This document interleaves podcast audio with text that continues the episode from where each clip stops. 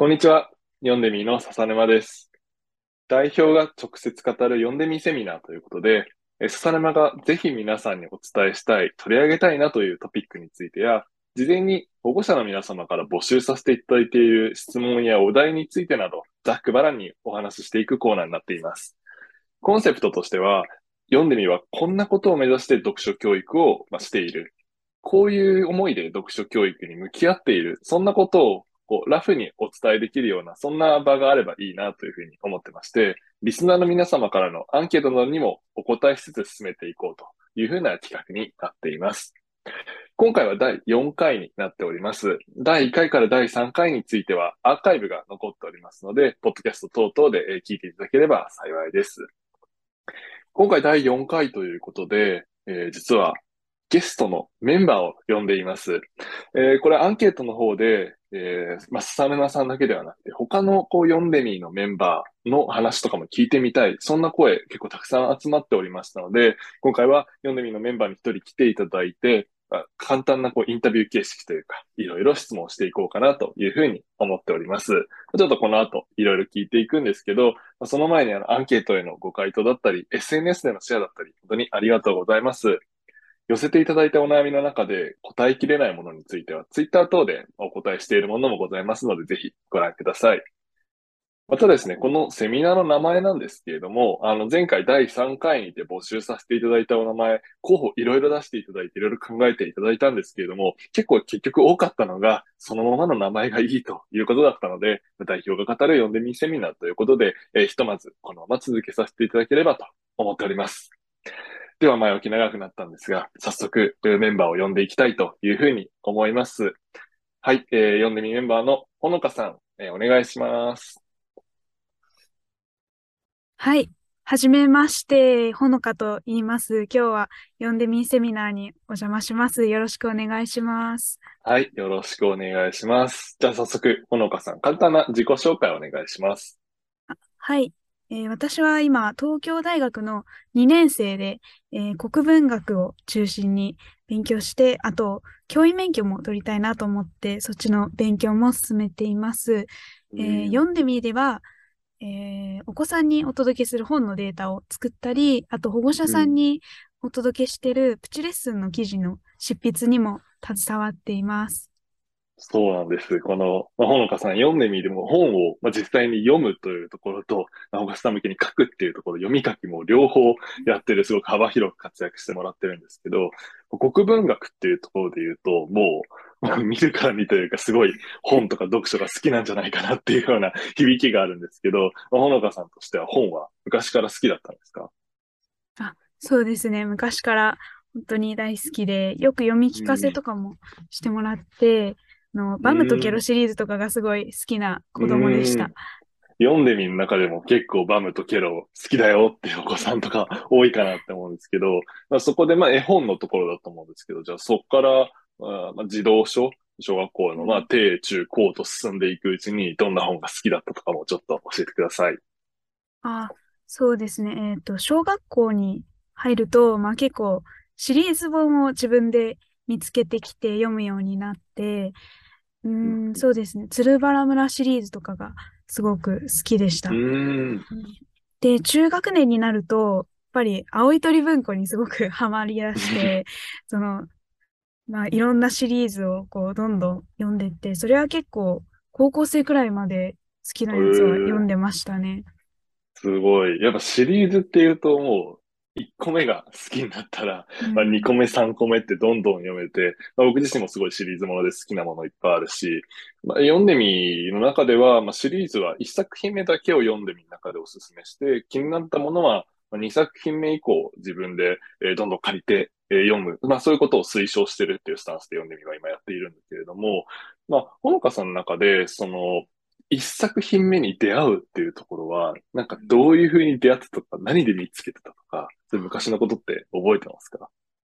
ああ、大体はやっぱり図書館ですね。地元の家に近い図書館で、まあ放課後とかに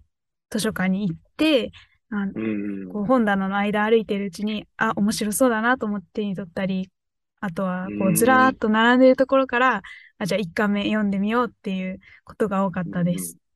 いや、今のもすごい、なんか勝手だけでいいなっていうふうに思って、というのは、その本棚の間をこう歩いてってこうワクワク感があって、本がずらーっとあってっていうすごいイメージが、そのシーンがイメージつくなって思ったんですけど、やっぱり読んでみーの子供たちの中でも、読んでみー入って初めてこう図書館に行ったとか、で、図書館に行ったら、あ、こんなに本があるんだって言って、すごいモチベーションが上がって、それから読書習慣すごいつくようになったとか、まあ、そういうお子さんの声とかもよく聞いているので、まあ、ちょっとこのセミナー聞いていただいている保護者の皆様は、こう、土日とかに、たまにご家族とかで図書館に行く機会とか、まあ、取ってみたら、もしかしたらお子さんのモチベーションがぐっと上がる素敵な体験になるかもしれないなというふうに思います。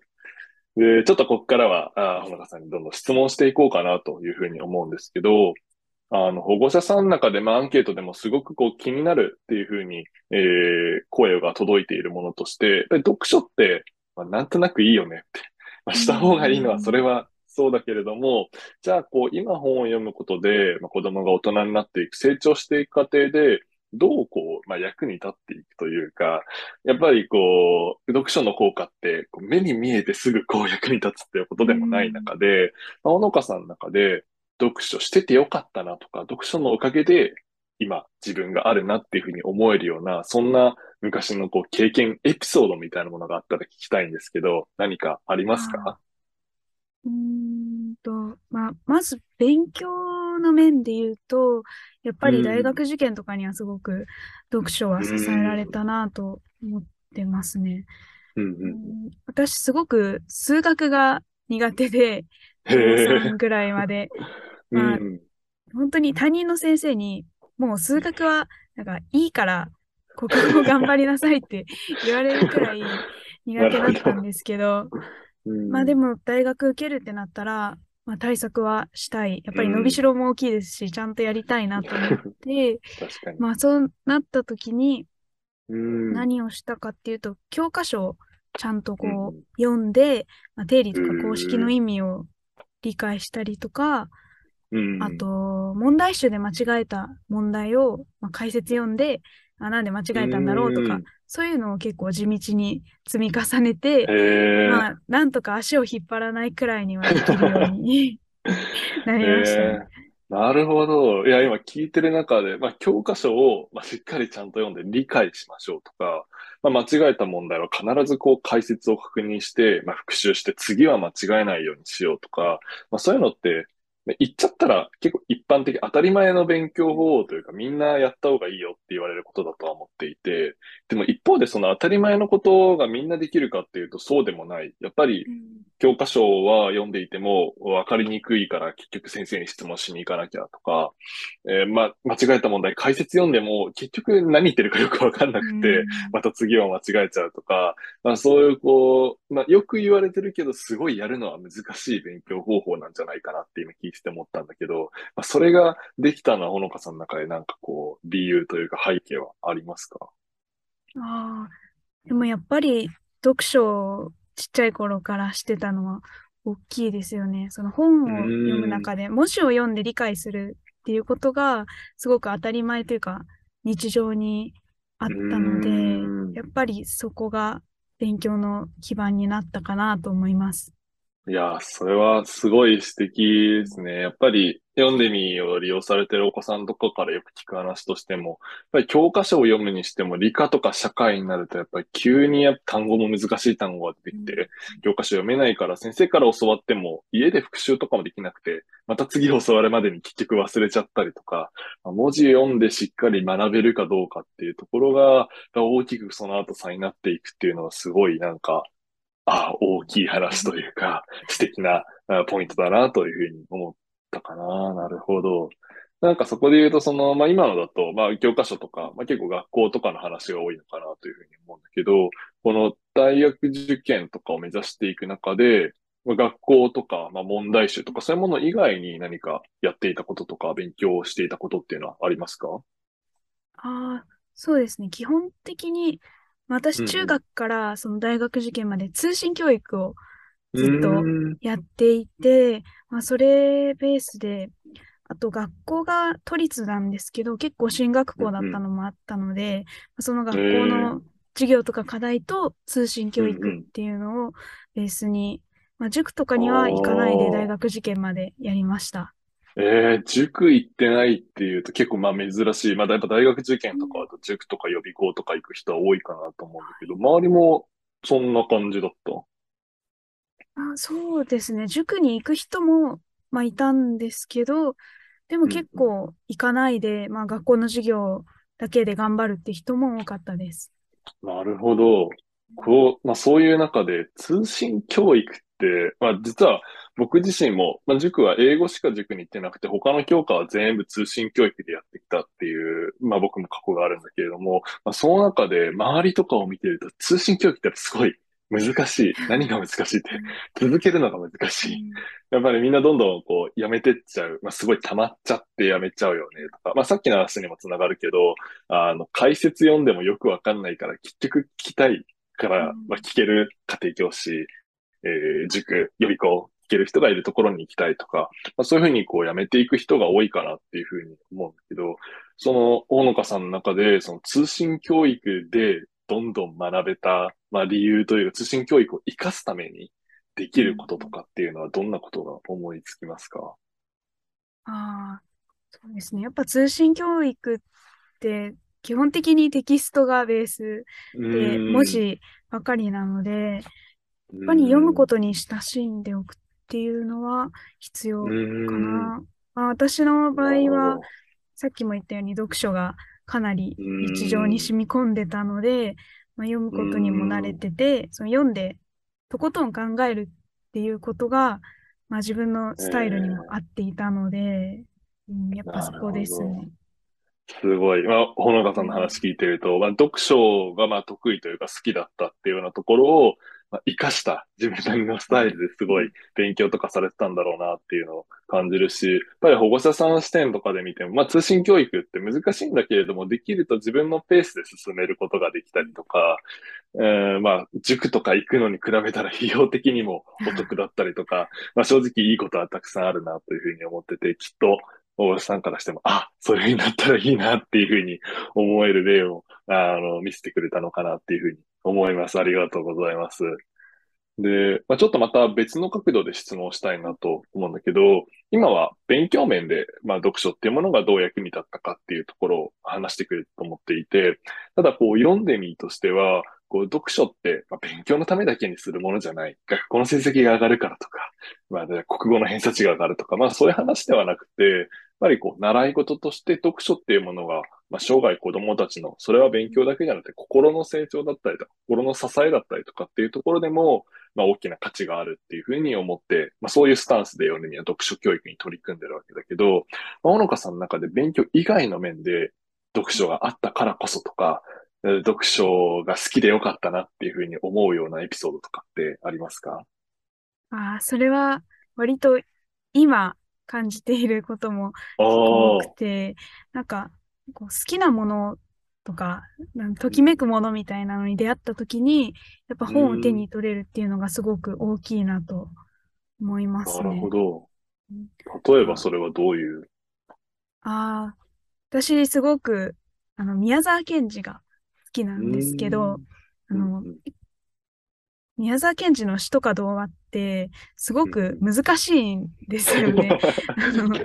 本当に、比喩とか表現の仕方も難しくて、何を言いたいのかわかんない時もあって、その、心惹かれるけどわかんない、知りたいってなった時に、私にはやっぱり本を読んでみようっていう手段があって、なるほど。まあ、そうやって他の人がどう言ってるかとかをこう読んでいくうちに、ちょっと自分でも分かったかもってなって、まあ、嬉しくなったり、まあでもそれでも分かると次の疑問、じゃあここは何なんだっていうのが湧いてくるので、まあ、それをどんどんこう読んでいくことで、好きなものをこうもっと深く広く好きになっていけるっていうか、本当にそれは読書あってよかったなと思いますね。いや、今の言葉もすごくいいな。その好きなものをもっとこう、好きになっていくっていうところとかも、まあすごい理想的だろうなっていうふうに感じるんだけれども、まあ一方で今聞いていると、例えば宮沢賢治、まあここの部分がわかんなかったとか、こういう解釈が知りたいとかってなった時に、まあ、今の子だったら、Google でまず検索しようっていう風になると思ってて、まあ、それでまあインターネットかな？インターネットで調べればいいじゃんっていう風に、まあ、思いがちというか、まあ、僕自身もやっぱり使うこともあるっていうふうに思うんだけど、まあ、そういう中で、あえてこう、やっぱ本っていう形でしっかり読んでっていう、その、まあ、インターネットと読書の違いというか、まあ、読書ならではの良さというか、まあ、そういうところは、ほのかさんはどういうふうに思ってますか？そうですね。私も結構、わかんないことあった時、調べたり、ネットで調べたりはするんですけど、でもやっぱり本が一番その情報の濃さというか密度が違うなと思ってて、やっぱり本ってその研究者の人も、まあ、自分の考えたこととか研究の成果をその集大成としてじっくりまとめたものだし、出版するまでにすごくいろんな人のあの目に触れていて、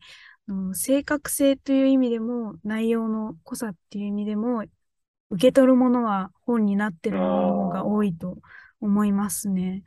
ああ、確かに。それはすごい僕もよく感じるなと思っていて、やっぱりこの読んでみっていう会社を立ち上げたとき、これ学生っていう形、学生の状態で起業して、まあ、右も左もわからない中で経営を学ぶためにビジネス書とかもすごくたくさん読んでいて、ただやっぱりビジネスっていうと結構情報はネットとかにも出てきていて、まあ、ツイッターとかもそうだし、ノートとか、まあ、ブログみたいな形で情報をあることも、まあ、多いんだけれども、やっぱり本がいいなって感じることは多くて、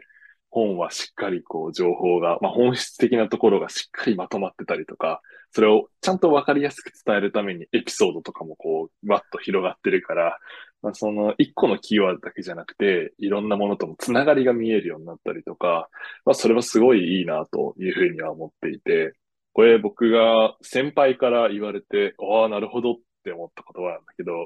こう、人って、まあ、多くの人は一生に一冊も本を書かんと。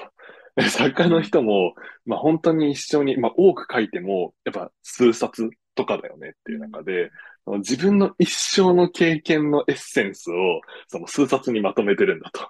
でその数冊読んだら、その人の一生の大切な部分というか、エッセンスをもらうことができる。本読まない理由ないじゃんっていうふうに言ってる先輩がいて、いや、それめちゃめちゃそうだなって思うし、今まさにほのかさんが言ってくれた、まあ、研究者の方だったりとか、学者さんとかの一生のこう、思い、考えみたいなのが、まあ、凝縮されてるっていうのは、まさに本の魅力なんだろうなっていうふうに思いました。いや、ありがとうございます。ちょっとこの読書っていうところにまあフォーカスをして、まあ、経歴だったりとか、まあ、勉強、勉強以外のところ聞いてきたんだけど、やっぱりこのセミナー聞いてる保護者様方からしても、まあ子供がまあ読書をした後にこんな風になるんじゃないかなっていうちょっとイメージがつくためのいろんないい話が聞けたかなというふうに思います。ありがとうございました。あこちらこそありがとうございました。はい。えー、今回の読んでみセミナーはちょっと試験的な取り組みとしてアンケートの方でいただいていたまあ、メンバーをこう呼んで、ちょっとインタビューをしてみる、そんな企画をチャレンジさせていただいたんですけれども、まあ、今後もアンケートの中でご回答いただいた、まあ、お悩み、お題にお答えしたりとか、こんなことやってみてほしいですっていうところには、まあ、できるだけチャレンジしていきたいなというふうに思っておりますので、ぜひ今回もアンケートの方ご回答お願いします。また今回このポッドキャスト、また特設ページ自体のシェアが OK になっておりますので、ぜひ周りの、まあ、ご友人、知人の方に、えー、LINE や Twitter、SNS、ブログなどでご紹介いただけたら嬉しいなというふうに思っております。えー、それでは、えー、次回第5回もどうぞよろしくお願いします。ありがとうございました。ありがとうございました。